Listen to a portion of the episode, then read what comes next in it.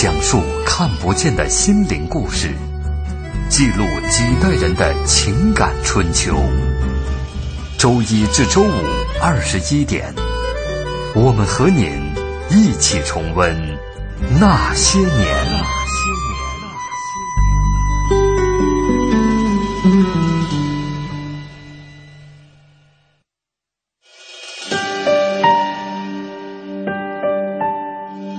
那些年，他们很卑微。说句不好听的，你现在什么都没有了，那命也就不值钱了。那些年，他们很无畏。为了胜利，向我开炮！那些年，他们很悲凉。大少，他是不是妓女？是，你爱他吗？真的不爱，真的。我跟他划清界限，从此跟他划清界限了。那些年，他们很顽强。活下去，像牲口一样的活下去，活下去，像牲口一样的活下去。那些年，他们守望幸福。爸，咱这回还有别的幸福吗？哼，只要你好好活着，就能碰到好多好多好多的幸福。我的儿子，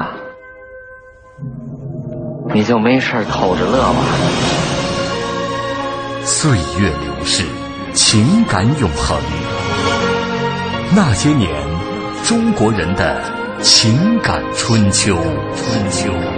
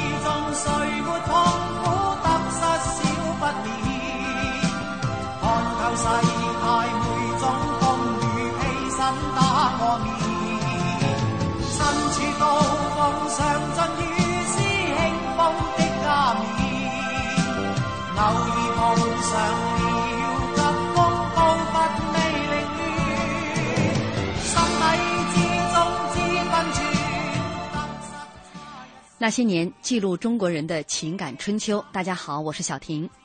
清末明初，在东西方文明的强烈碰撞中，一大批新型商人迅速崛起。他们学历不同，背景各异。然而，身处乱世的他们并没有野蛮生长，在创造商业奇迹的同时，也展现了那一代人的伟大情怀。本周那些年民国商人系列，今天为您讲述船王卢作孚。欢迎您在新浪微博来和我们沟通，您可以在新浪微博检索“经济之声那些年”或者艾特主持人小婷。今天直播间两位嘉宾，一位是温义军，义军你好。嗯，主持人好，观众朋友好。啊，还有一位李德林，德林你好。主持人好，听众朋友。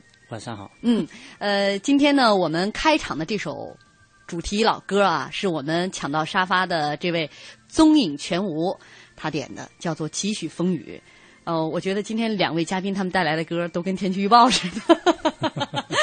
当然了，其实也暗示着今天主人公这一生啊跌宕起伏的命运啊。呃，说到船王卢作孚，其实，在建国初期呢，呃，毛泽东曾经对曾呃这个黄炎培说过，说在中国近代史上有四个人是我们万万不可忘记的，他们是搞重工业的张之洞，搞纺织工业的张謇，搞交通运输业的卢作孚，还有搞化学工业的范旭东。那其中之一就是我们今天要讲的这个搞交通运输业的卢作孚。其实卢作孚在三十岁以前，他本人还算是一个文人；三十岁以后才开始进入到实业救国的道路上来。当然要说到这个人的这个童年啊，也非常的呃，这个家境非常贫寒。那但是他有一个天赋，就是数学特别好，对吧？对，嗯，怎么说呢？我就觉得卢作孚这个人是其实特别聪明的一个人。嗯，像他那个嗯。就小时候读书的时候，虽然他没有读过很多书，因为家境太穷了，然后就曾经老师曾经说过他是过目不忘，然后后来他基本上都靠自学，但是他数学学的特别好，呃，就说他十五岁的时候从合川去成都靠自学，然后。呃，几个月的时间就把当时所有市面上的数学的中文的数学的书全部看完了。看完了以后，他觉得不满足，然后那个开始搜什么？他没学过英文，开始搜英文版的数学书，然后把英文版的数学书不知道怎么就 他就把英文也看会了，然后也学完了，然后全靠自自学。然后几年之后，到他差不多二十岁的时候，二十一岁的时候，就已经自己写教材了。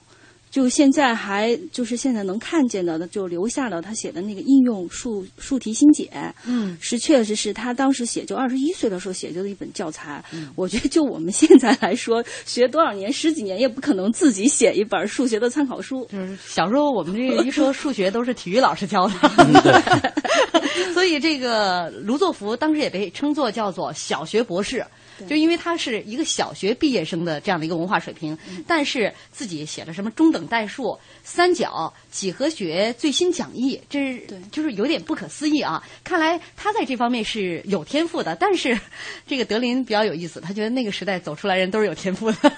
呃，其实跟我觉得跟这个中国的教育的变革有关系嘛。嗯。呃，因为呃，一九零五年就是废除科举之后，就是我们的通道没有了。就是比如说，以前有一句话叫做“万般皆下品，唯有读书高”。嗯，其实呃，所有的人都希望读书，都突然有一天你的这个科举考试这条通道没有了，该怎么办？嗯，所以说不仅是那些个官二代、富二代，其实对于农村来说，因为对于农村的人来说，他的唯一的一个通道就是读书，而科举没有了，他怎么办呢？所以说，呃，就想方设法的要自学，或者是有钱的去留学。那对于像罗周福这个时代的人来说的话，呃，因为他的家境贫寒，没办法，他只有自学。而且这个根据我对那一代人的一个研究发现啊，就是这一帮人，他们真的就是在我们现在人看来就就有特异功能，就是说。他不会蒸汽机，他能够把这个蒸汽机造的，就是同等这个世界的那种水平。他不会数学，他可以。那人家在教会学校旁听了几天，他的英语就就可以呱呱的跟人家对话。对于现在人来说的话，你从这个幼儿园现在就开始，然后到了这个大学，呃，考试的时候，为四级在。还不是不是为四级，简直就是抄袭过关。是所以说这个呃，当然跟我们现在的呃或当时的教育的嗯不一样，就是当时对于那一代人来说，学习是一件非常紧迫的事情。嗯，着急啊，真的很着急，对他们来说。现在人因为有大把的时间去浪费，所以说反而学习没有那个时代。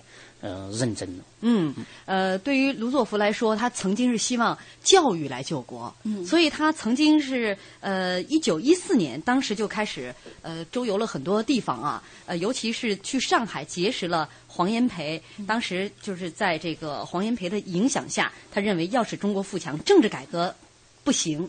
必须从教育发展开始，所以他开始推广教育，以开明志。回到这个他的家乡之后，就开始任教。当时编了这个《河川县志》。嗯啊，呃，义军，你应该跟这个卢作孚算是老乡，对，是吧？对，重庆人嘛。对我们微博上还有人说呢，说是呃，卢作孚是我们北碚人的骄傲。对，嗯，当地应该现在还有很多他的这个。嗯，是北碚，因为从小也去过。我小时候的印象很深的就是北碚，就是。那种法国梧桐，嗯，特就成片成片的，道路两边的。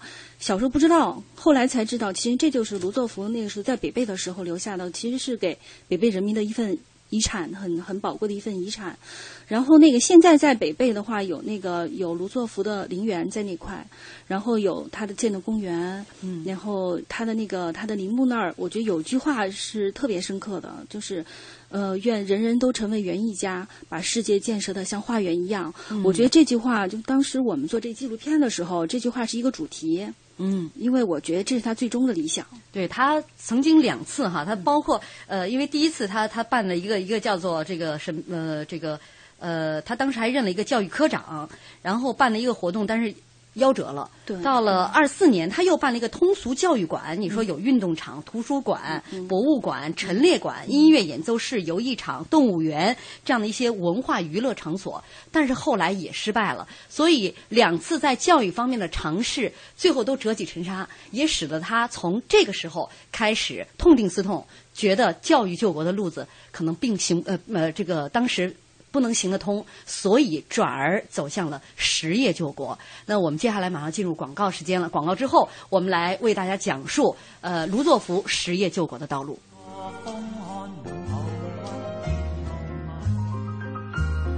哟，亲，今天这包包不错呀，哪买的呀？是啊，很好看吧？你也来一个，就在市中心新开的 shopping mall。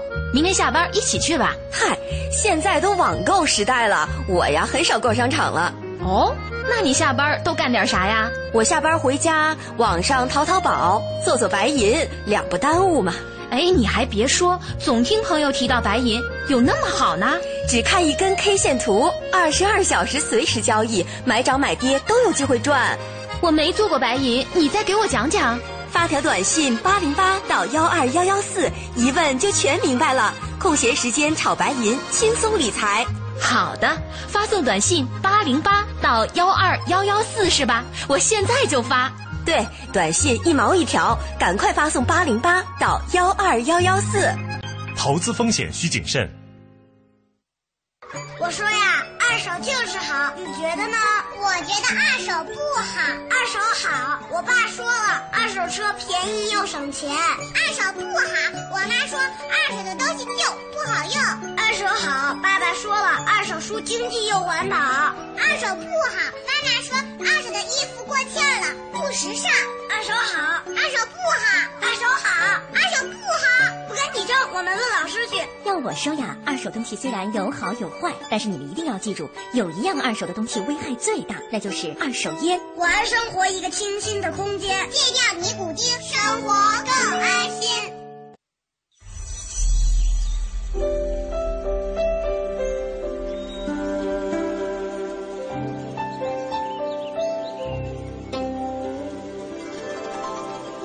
聆听生命的光荣。中央人民广播电台经济之声。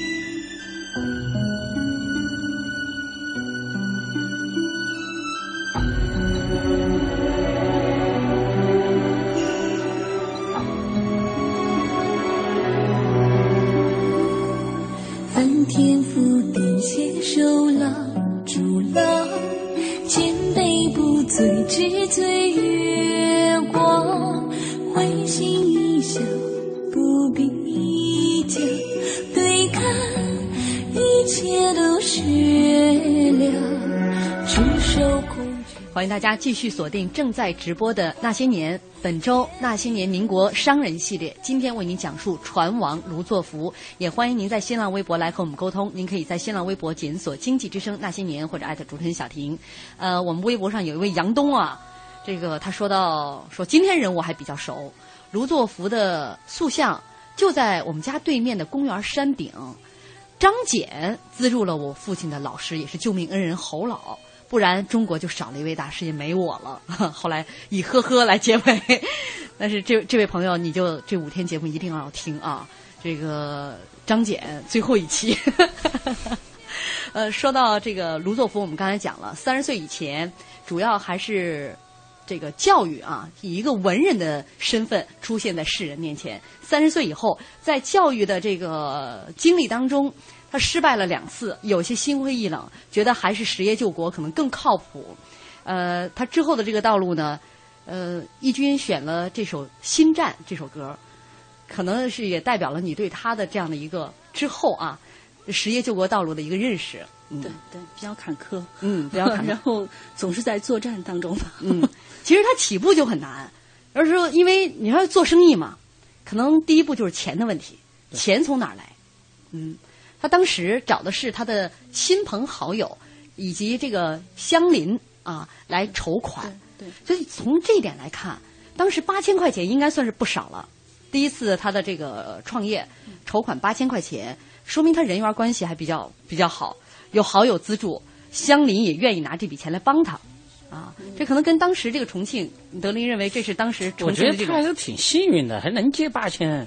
星期五讲那个，你看讲那个张謇，嗯，那是在上海卖字，在桥底下卖字挣的钱回去的，嗯，没钱，嗯，他八千块钱，我觉得是人缘已经很好了，是不是这个也欠过别人的债？因为其实前办了两次教育都失败，对。啊，因为他家家里边应该是本身。家贫没有办法，应该是供他做生意的，所以在在整个他做教育的这些年当中，有了不少的人脉。对对对，他那个他在当地其实还有很多有很多声望，呃，然后他嗯，像以前他办教育，其实有很多当地的政府呀什么的，还有一些呃开明人士在支持他。然后他那个呃，这八千块钱是跟他的乡邻朋友，其实这些人真的也是倾倾。倾囊相授了吧？嗯，已已经算是，因为都不是很有钱。呃，据说好像是几个人合一股，他们好像一股当时是五百，嗯，几个人合一股，十几个人合一股的也有。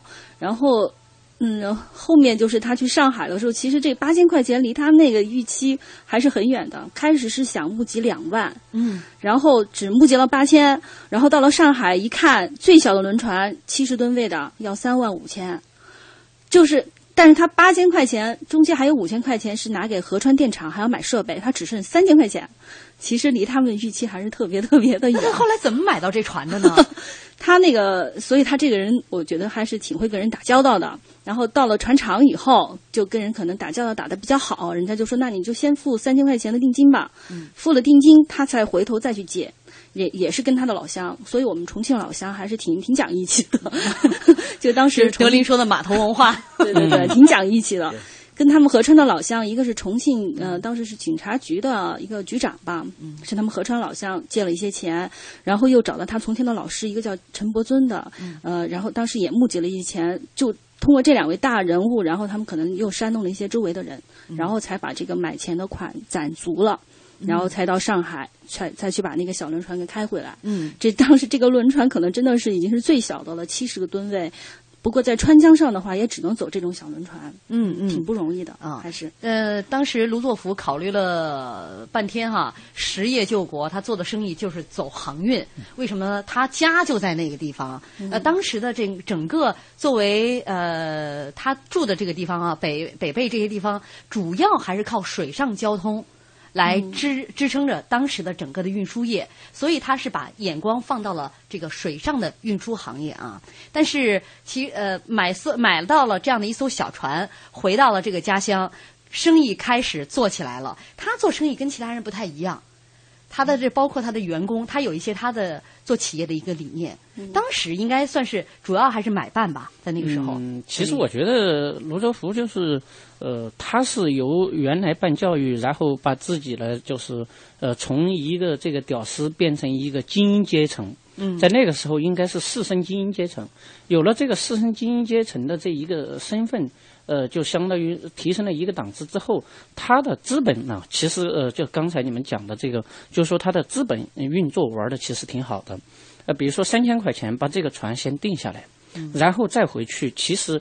呃，如果我没有猜错的话，他应该是用他的这个定了的船去做的一个类似于抵押或者是再融资的方式，呃，就是去呃发行股票嘛，然后再融资，然后把这个船买下来，买下来再去开回这个重庆。嗯，那当然了，就说这种，呃如果他把他的船再按照以前的经营模式，就是买办，嗯就相当于我再包给呃小婷你去经营的话，对于罗州湖来说是没有任何意义的，嗯对吧？那么这个时候他一定要改变以前的那种买办的经营模式，那么就实施推行的现行的就是经理人制度，嗯就是这个船的所有的呃经营管理以及风险都一定要控制在卢州福的手上，因为他的这个钱确实来之不易。嗯那么你如果不改变你的运作方式的话，那么你的风险可能又会像办学校那样打水漂了。嗯，卢作孚当时他们这个长江流域的很多的呃这个运输企业都是以买办的这种形式出现的，就是层层转包。对啊，这个我买了船，我租给你，你再包给下一家。那每一个人呢，都对这个船的其他的这个整个的经营业务不再负责任了。我只是拿每年的这个你给我租金就好了，就相当于租房子一样的这这种感觉。但是卢作孚来了之后，他完全改变了这种状况，呃，这个死死的把着这个经营权，而且他的这个包括招聘员工。可能跟我们现在来看哈，都是挺新颖的。他连他的这个茶房的员工来招一个，你就是这个茶水嘛，都要考作文。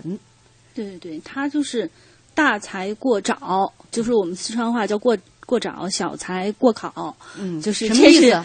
嗯、就是比如说那个呃经理级以上的人物，就是确实专业性很强的人物，他比如说呃觉得谁比较有能力的话，他呃别人推荐或者他会自己去找你，三顾茅庐也不为过。然后，但是像就一般的中层的管理人员或者下层就是嗯、呃茶水呀，像呃财务啊哈这种基层的人员的话，他是要经过一个严厉的考试的一个过程。就有些考试的方式也挺新颖的，那现在来看的话，可能也挺新颖的。就比如说有一次招那个财财会的人人员，他就是先在就是来考试的人到了以后，发现那个财会室门大开着，里头乱七八糟的账本啊、钱到处乱放，然后有些人就不敢进去。然后有一个人进去以后，就把这些东西全整理好了。等这个人全都整理好了以后，卢作孚走出来说：“啊，那就你吧。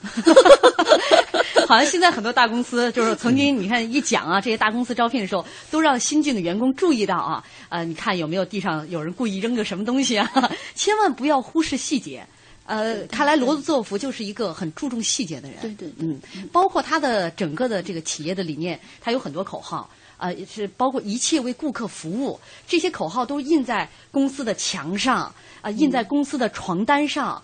他们这个企业的这些员工穿着的服装都是整齐划一的，然后呢有自己的京剧队、川剧队、话剧队，每周还有演出，然后晚上呢就在他们码头露天来进行这个给他们的这个水手啊进行这个一个课堂的教育。让员工进行一个再学习、再教育的过程。所以说，卢作孚对于整个的企业文化，现在来看啊，这是我们叫做企业文化了，是非常重视的啊。这可能也是让这个他的团队有一种凝聚力和向心力。那个时候，应该这样的企业比较少吧？嗯，在那个时候是比较少，因为呃管理的制度啊，它是不一样的。就是之前就是刚才说的买办，嗯因为对于这个经理人制度来说的话，呃，在在当时是比较新的，呃，尤其是这个公司法，实际上在那个时候实施的呃时间不长，呃，对这个股东的约束，但是对员工的约束基本没有。根本没有现在的就像这种劳动法呀这些都没有，而这个陆州府呢，我我还是觉得呃坚持我的一个观点，为什么在他那个地方，呃实施这种经理人制度，管理那么严格，还是跟他的码头文化有关。嗯就是说，因为这个公司现在是由我来全权控制的，自负盈亏、风险等等我都得承担，那么你就必须得听大哥的。嗯重庆的码头文化嘛，对吧？你一切的一切都得令行禁止，嗯否则的话，这个公司就乱套了。那比如说，他当然了，对于大财，就像刚才说的大财，就用我们现在话说，就是挖角儿嘛，嗯对吧？那对于小财，他是考的是一个德和你的那个情的问题。如果你的这个呃，就像嗯这个茶房的端茶的，或者是账房的，你如果你的品德以及你的这个都不勤快的话，对于企业来说，你挖再大的角儿来，你的企业都经营不好。那当然，这这个还有一个跟他的本身的这个人的出身背景有关系。就是说，实际上骨子里他还是就是把他作为一个当家做主，他是农村出来的，不是像那种少掌柜或者是官二代那种官二代恨不得还连那个扫地的都请个秘书，对于他来说是不能容忍的。我觉得跟他的出身，呃，以及跟他在前面的办教育，以及对这个企业的这个风险的把控，就是命运。这些人跟他在一起混，大哥就必须把这个事儿 干好。这是一脉相承的。哎，对啊。对。那当时呢，在川江上有很多国外的船只，有像日本的太古、信和、日清，还有美国的捷江这些轮船公司。其实这些公司比起卢作孚的这个公司来说，那人家都是大公司。你想，他当时是以 以最小的一艘船，七十吨的这样的一个呃小船，进入到呃。整个的这个川江流域过程当中，哈，呃，所以说在和这个大公司的抗衡过程当中也比较有意思。他是先是把其他的这些呃民营的，就是我们中国的自己的船哈组织起来，因为当时好像国外的船只也有一些不合理的一些规定，所以他是巧妙了，先是利用大家这个我们中国人同仇敌忾这样的一个，就是这样的一个呃团结一心的这样的一股力量，首先是。把自己的船队组织起来，但是我觉得有一方面他挺能干的，就是把军阀的这个船只他也拉过来了。这当中应该也也挺困难的吧？跟这个军阀的这样的一个过程啊，拉锯的过程。这样，咱们广告之后来为大家讲述。交通银行提醒您关注央广财经评论。等老板加薪，不如自己加，不如自己加。现在来签约交通银行我得新金定投组合，自动扣款，智能理财，马上加薪，还可获赠百元话费。详情请致电九五五九交通银行。健康美味就选双汇，双汇开创中国肉类品牌。奶瓶三十五，背带裤一百二十九，学步车四百六十八。姐，这小家伙开销可不小呢。唉，自从儿子出生以后啊，我都好久没有买过新衣服了。你姐夫也不送我花了。姐，过日子不能光靠省，还得学会经营呢。你得学学理财了。据我了解呀，白银投资就不错，只看一根 K 线图，二十二小时随时交易，模拟一次就会做。你边带宝宝边做白银，什么都不耽误。是吗？你再详细说说。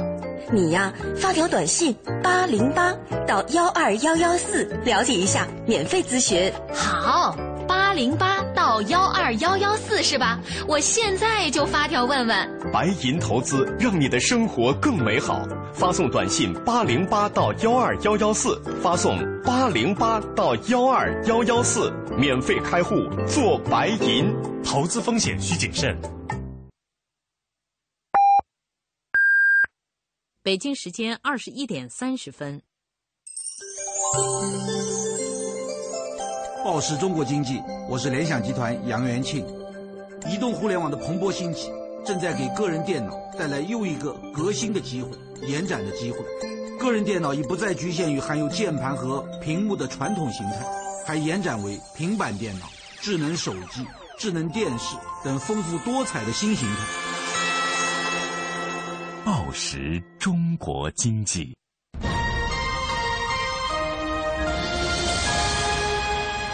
经济之声，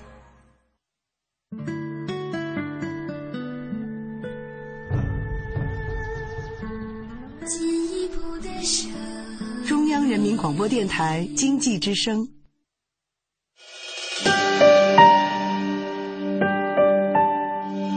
那些年。他们很平凡。人的生命是有限的，可是为人民服务是无限的。我要把有限的生命投入到无限的为人民服务之中去。那些年，他们很伟大。我向主席跟总理保证，八年之内两弹结合成功。那些年，他们很孤独。对不起，我是警察，谁知道？那些年，他们很执着。钱不钱我都不在乎，我就是要个设法。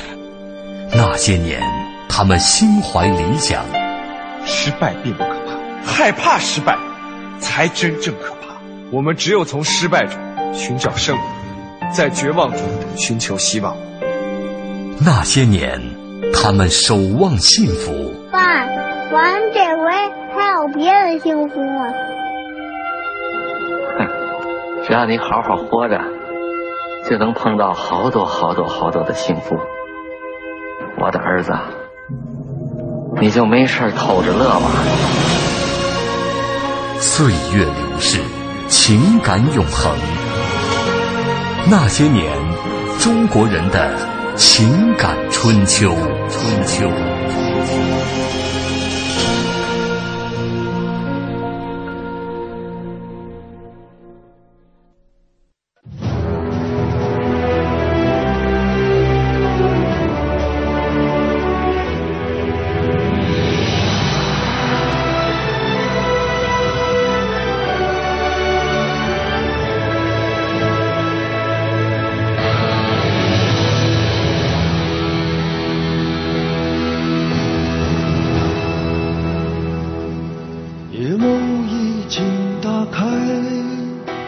细尘入苍穹，被谎言践踏的笑容，竟然如此生动。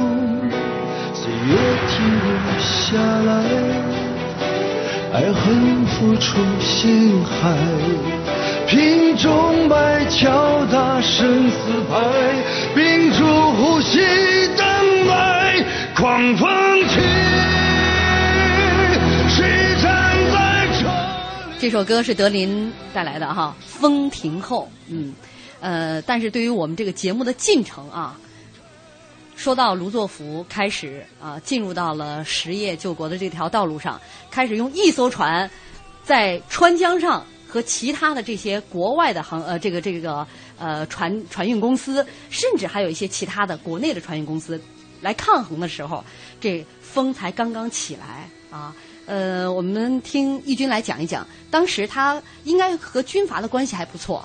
啊，也是靠着军阀的支持，他才能一步一步走下去。对他，因为之前在做那个革命救国还是教育救国的时候，他积攒了很多人脉，嗯、然后四川的军阀很多军阀对他就都都觉得他人不错。嗯，然后当时那个四川的督办刘湘，他是因为他从可能从军事政治各方面的考虑，他觉得那个在长江上还是川江上，还是应该把中国的船业统一一下会比较好一些。因为当时川江上中国船船船业的话，几如果就特别分散力量，然后也无法跟国外的那些大的船运公司抗衡，所以刘湘想来想去就觉得还是卢作孚这个虽然公司小，但这个人不错，有能力，头脑也很好，然后品格也很好，所以就看中了民生公司。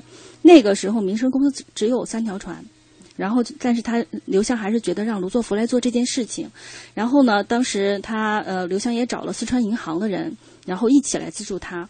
呃，然后卢作孚那就跟那个川江上几十家航运公司就跟他们谈呗。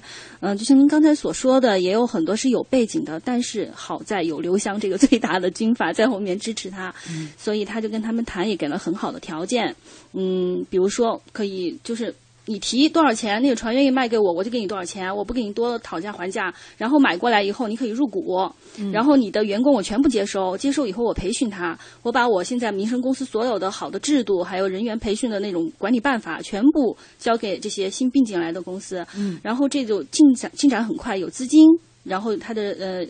卢作孚可能处事能力也很不错，嗯，然后呃条件也很优越，然后渐渐的这样就做起来了，然后然后三一年就。兼并了七家吧，七家公司，十一条船，然后一直到呃三四年的时候，每年都有可能五六家、七八家这样兼并过来，所以到三五年的时候，它的三条船的小公司，到后来三五年的时候已经有差不多三十多条船，嗯、然后一万五千五百多吨位，它最开始是七十个吨位的小轮船，嗯、那个时候差不多十年以后已经一万五千多吨位的，嗯、然后。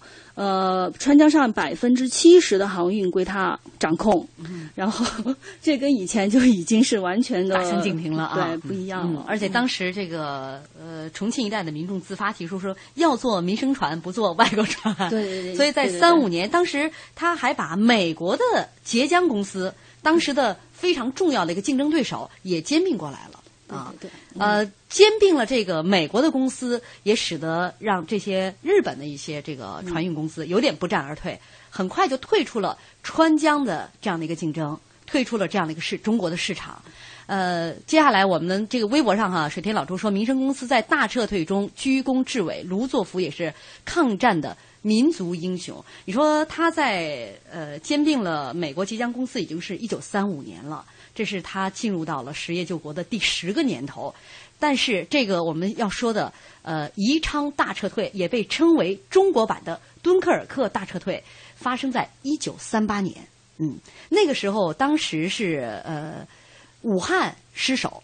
那在武汉失守之前，其实蒋介石有一个密令，是要把当时长江上所有的船只啊，无论是国家的还是民营的，就是民营其实当时就是民生公司了，它已经是川江上最大的这个船运公司。对，当时是说长江上川，它是川江最大，但是长江上下游还有很多。嗯，是说，是说把长江上所有的轮船全部炸。全部就是凿沉了，然后拦在就是呃拦住日本的这样的一个从水上的一个一个进攻。对啊，但是这个事情被卢作孚呃反对了。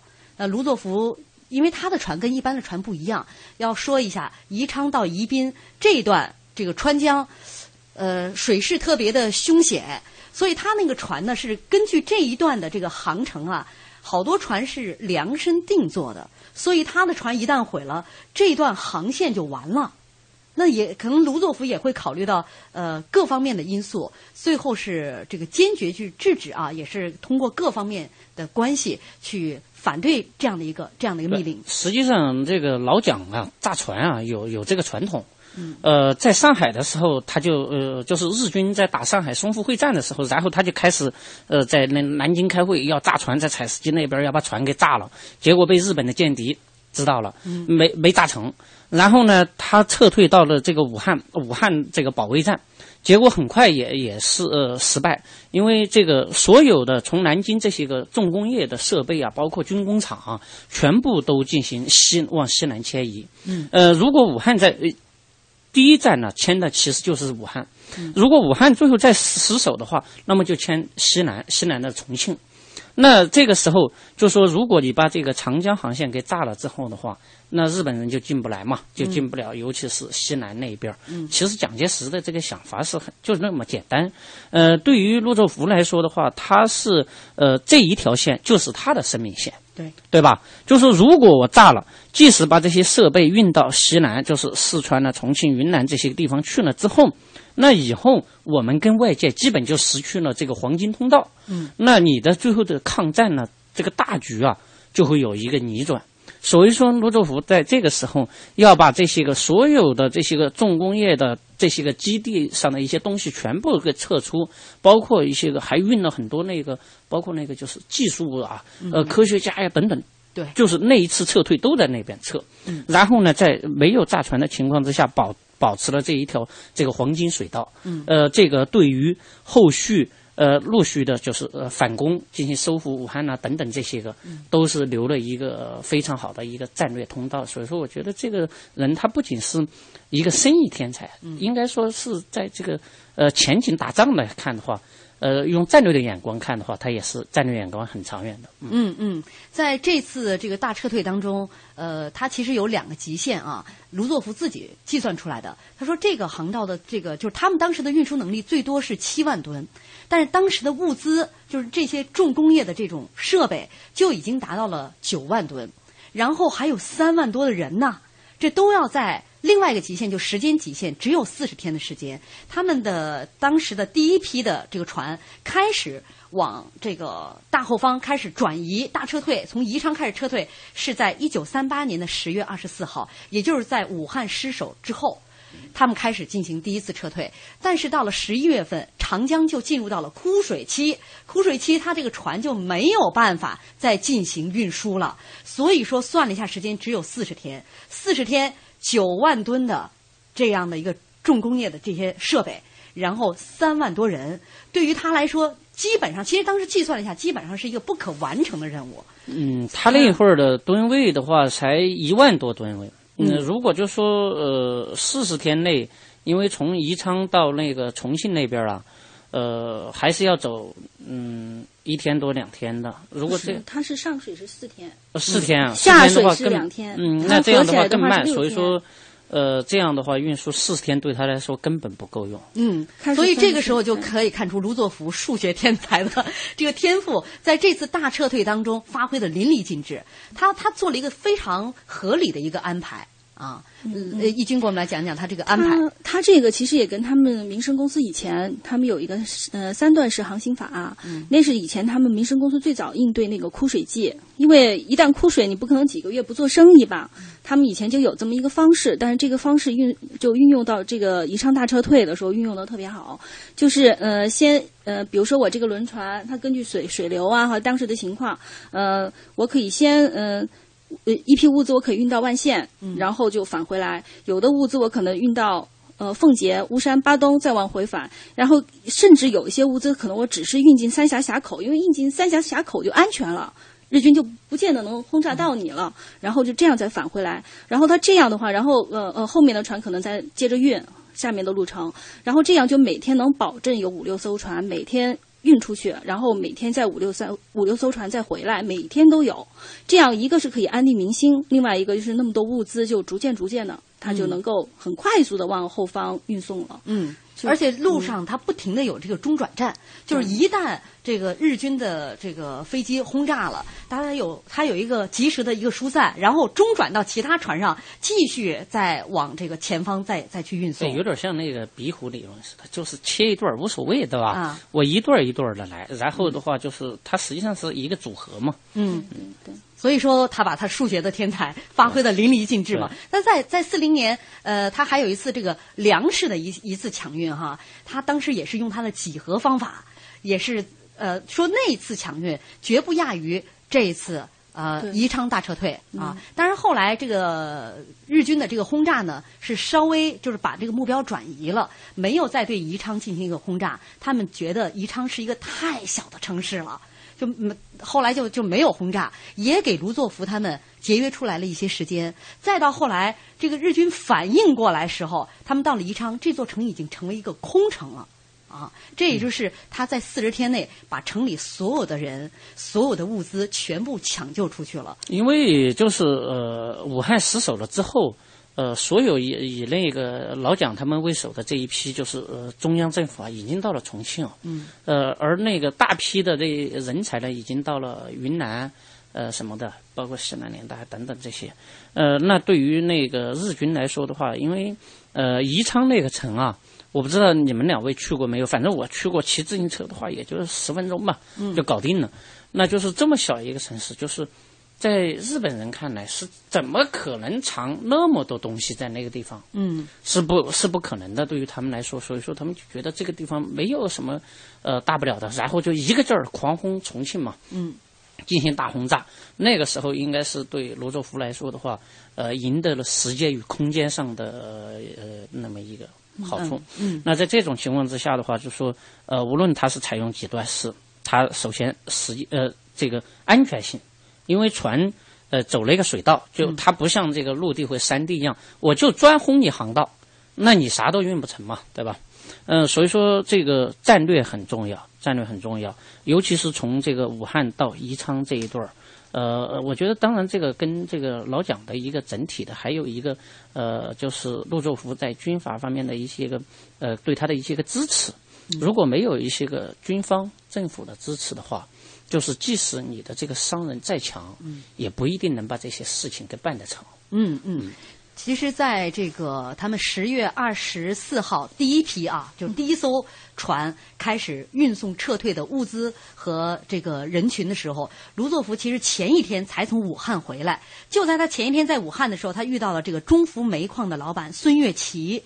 当时呢，孙月奇就告诉他，就是我要放弃了，我实在这些东西我拿不走，不要了，没办法，就就可能就会葬身于日军的轰炸当中。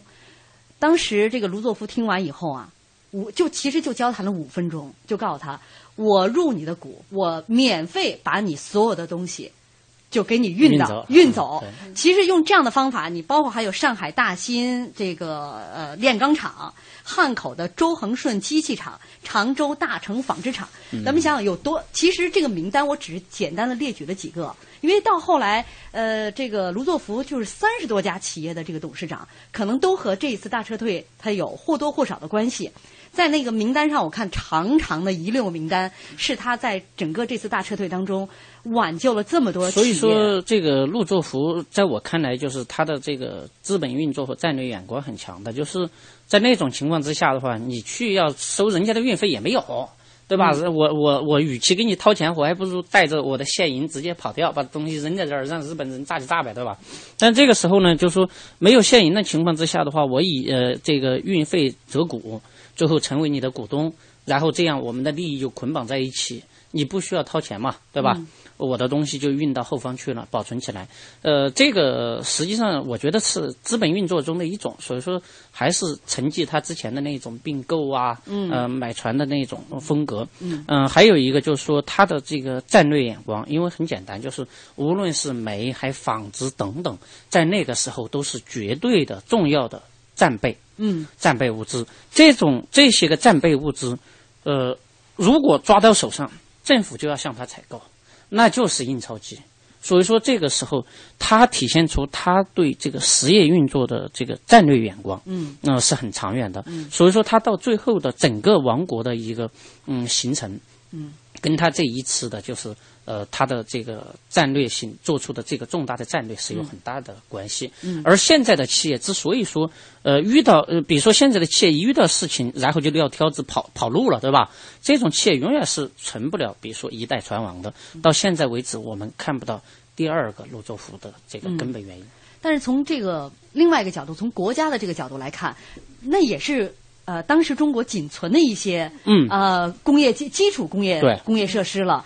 嗯，全部的航空工业、嗯。兵工业，然后还有大部分的，因为过来的都是呃，中国当年沿海的那工业是最繁荣的，嗯。沿海的许多工业，嗯。其实都是那块儿。所以我们在想象，如果那次撤退没有成功，啊，如果没有卢作孚，那历史可能会被改写啊，因为我们所有的这个重工业、基础工业的这个设施都在当时精华都在那里。我们就是我看后来大家这个评价嘛，说这是就是中国版的敦刻尔克撤退，但是。敦刻尔克大撤退是在是是四零年的时候是，集国家的力量，然后有着一个完备的一个军事的统筹。但是这个这次的宜昌大撤退完全是一个民营公司的商人的商人的就是一己之力。当时说这个卢作孚每天都要在码头上去看，而且呃，这个三八年十月二十四号第一批船走的时候，送的就是这个难童，就是在战争当中的一些孤儿。和一些这个就是这个呃，当时宋庆龄做的这个儿童福利院的一些、一些孩子，几百个孩子从那个船上走。当时其实码头很乱的，说当第一艘船走的时候，那些孩子们向卢作孚在挥手告别，他们唱着歌，歌还很欢乐，所以那个气氛和战争的。那种啊，这个这种，我我们想，这包括这个战乱的那种感觉，形成一个巨大的反差。说那一刻好像码头立刻就安静了，大家也开始守秩序了。嗯就是很多人人心就安定下来了。嗯，这这是卢作孚。这个是他的，其实呃，第一个是人道。嗯呃，首先一个就是对航运啊，在那个时候，实际上，呃，中国的无论你是陆作孚也好，还是李作孚也好，他实际上他都遵循一个国际上的人道主义。呃，这个当然人道的呃，他的接下来就是人心的问题。就说在那一种战乱的情况之下，那大家都往上挤，最后谁都干不成。你的设备等等是根本就运不出去，而所以说这个是陆卢作孚的一个经营智慧。呃，当然啊，就就说呃，我们把它说的高尚一点，就是经营智慧；如果说的呃这个草根一点的话，就是它的一个一些经营的手段。嗯那当然，在那种情况之下，就说呃，站在民族大义的角度之下，我觉得他应该是这一种，应该把它归归六为一种这个智慧，而他这种智慧是在合理拯救一个国家。呃，对于当时来说的话，民族主义呃占据了绝对的就是呃前列的这种情况之下，我相信任何呃一个民众都会对他的这一种行为鼓掌的。嗯，而且当时他的这个票价，呃，也没有说因为战乱他就开始发一笔国难财。当时的这个他的服务还很好，服务很好、啊。就当时有个历史学家，就是张开元，嗯、他就回忆说，那时候他很小，然后他妈妈那时候怀着孕，然后他还能民生公司的职工，嗯、呃，还能给他腾出一间单独的仓房，让他们一家人住。嗯、他妈妈在那床上就找找来人给他接生。然后哦，在船上 生对对对对，然后所以他们家所有的人都是胎字辈的，就他这一辈，只有他那个弟弟，因为是在明贵轮上生的嘛，嗯，只有那个弟弟叫张明贵。哦，以那艘船作为一个纪念，对对嗯，当时说这个公教人员，呃，儿童就是都是半票或免票，嗯如果是货运的话，只收平时十分之一的价格。嗯所以说，这也是体现了他的在那个是以国家为己任，对他的他的嗯对他的一个胸怀。当然了，对于整个的民生公司来说，这一次的大撤退，他们损失不小，一共是有十六艘船被炸沉，他们的公司牺牲的职工有一百一十六人，那么因伤一百六十多人啊，致残的人有六十一人，啊。那其实卢作孚本人就说他他们整个走这个航线的人，就在那个期间走最危险的航线的人是拿三倍工资，走次要这个危险航线的是拿两倍工资，啊，这也是你看从工资上面有一个体现。但是卢作孚本人哈，咱们说到这次这个撤退大撤退非常的成功，呃呃，为我们的这个最后的一点的这种工业设备啊、呃、留下了我们我们的元气。对，但是他本人卢作孚本人说是。最贫穷的企业家，他自己啊，说常年穿的是麻布的衣服，因为他父亲就是一个卖麻布的，对对啊对，然后只有出国才会穿西装。对，说他是一个最不讲究个人享受的一个企业家嘛，嗯，然后也是一个最贫穷的一个实最贫穷的一个实业家，嗯，好像他那时候说，我看他儿子的回忆录里头就说他们家那时候一个月五六十块钱，但是他们那个民生公司里的船长一个月六百块钱。嗯，然后他们很很少吃肉，他们家都。这个有一个很有意思的现象，就是中国的人啊，呃，凡是老板当的越大，越简朴。就是你你会发现，现在上百亿的那些老板，经常穿的是布鞋。嗯。啊，这个吃的可能还是那个八瓣宴。呃，对吧？经常那个，比如说我我见过的那个董事长，人家就就在路边的小馆儿，哇，拿端着面哗哗的吃的，很这这个特香的那种。这个他们就事业做得越大，其实他越不讲求个人的那种享受了，他讲的是社会责任感呀，对国家的那种。而且他的这个家庭教育也特别的严格，呃，他的他不仅他简朴，他们家里人都简朴，对，而且这个家规很严。我看好像他的儿子回忆说，呃，这个家里边就那个木质的这种方桌座椅，父亲来了，然后大家一起吃饭，然后包括有其他人就是回忆说，因为他本人为了节省梳头的时间，所以就剃个光头。啊，这个时间都 用来工作学习上。有一次，他朋友跟他开玩笑说：“你的跟班都比你穿的漂亮。”有一次生病了，他的家人想给他买一只鸡吃，说连这个钱都没有，因为他每个月从他公司只拿三十块钱。那那是最早，那是最早。他后来可能能拿到五六十块钱，但那也很少，在当时来说。是啊，这么大一个企业家，他其实当时身兼很多职务，就比如说他那个国家的那些行政职务，还有很多公司，三十多公司呢，哈，手下那些实业公司，他要拿车马费，他全部兼出去，就做教育，嗯，然后做那些慈善啊，或者办学校，就是那就是做那些事情，然后他自己只留民生公司总经理的那份薪水。而且北碚也是，呃，我们最后一天会说张姐，张姐的南通模式。呃，据说这个北碚模式基本上是南通模式的一个翻版。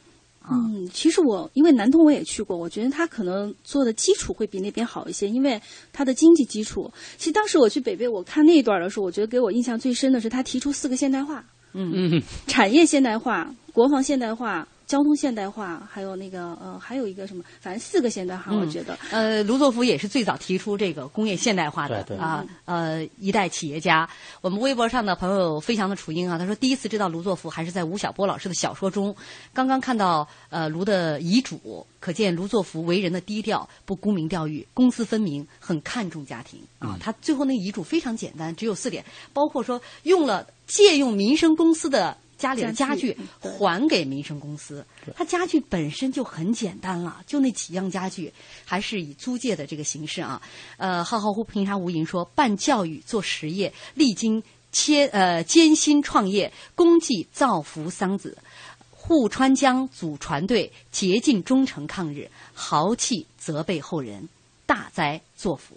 嗯，今天非常感谢两位嘉宾，也感谢大家的收听。我们明天啊，这个那些年民国商人系列继续，也欢迎大家明天继续守候那些年。明天再见。